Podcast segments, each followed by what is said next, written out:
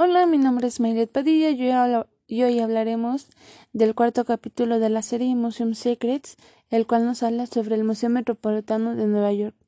Comenzamos hablando de la escultura de Diana, eh, este es de mitología romana y se creó toda una historia alrededor de ella, la cual pues no era totalmente cierta. Toda esta historia giró en que el cuerpo de Diana había sido inspirado de la modelo Evelyn Nesbit.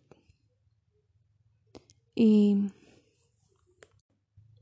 pues la cual tiene una historia demasiado turbia respecto a su vida y en la edad que tenía, ya que era muy joven a los 14 años, pues era una época en aquel entonces en la que ella ya podía ser madre, podría eh, casarse y en la que pues for Wit eh, pues había enamorado de ella en la que una fiesta pues ella pasaba de champán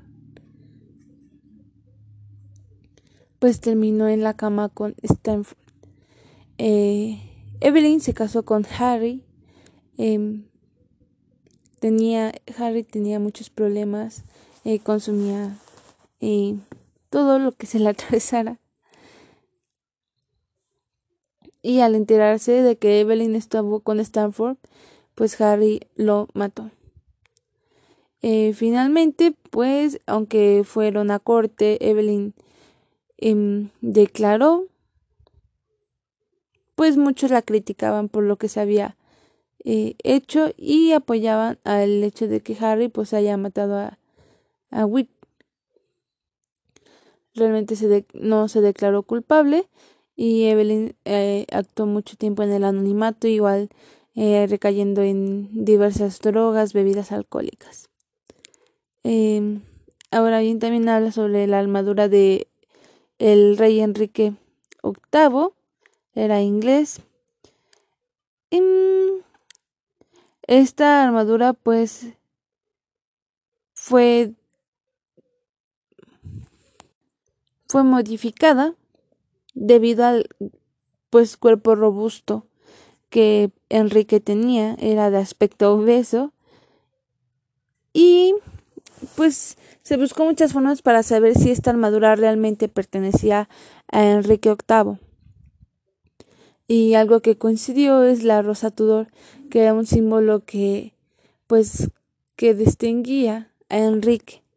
Em, en una ocasión, debido a un accidente en justas, eh, él cayó tuvo un fuerte golpe, lo cual hizo que pues cambiara muy repentinamente su actitud un cambio muy negativo.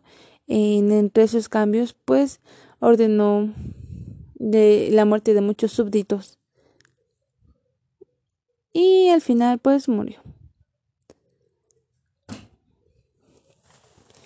Em, otra cosa de las de cosas con las que cuenta este museo es el templo egipcio. Eh, este fue un regalo que Egipto dio al, museo debido a las pues acciones que se hicieron para salvar varios patrimonios y entre ellos el este templo egipcio. Este templo egipcio en especial es muy raro debido a que no es un templo egipcio común, ya que cuenta con imágenes de un emperador romano. Ese emperador romano fue César Augusto, fue un quien conquistó en un tiempo a Egipto y creó este templo en, en en honor, por decirlo así, a uno de los hijos de sus cómplices, a los cuales mostraban como Dios. Su historia dice que estos murieron en el río Nilo y por eso cada que alguien muriera ahogado en el río Nilo, pues eh, pasaba a ser un dios. Eh, este también, este templo pues cuenta con una cámara secreta, la que realmente pues no se sabe que, que hubo ahí.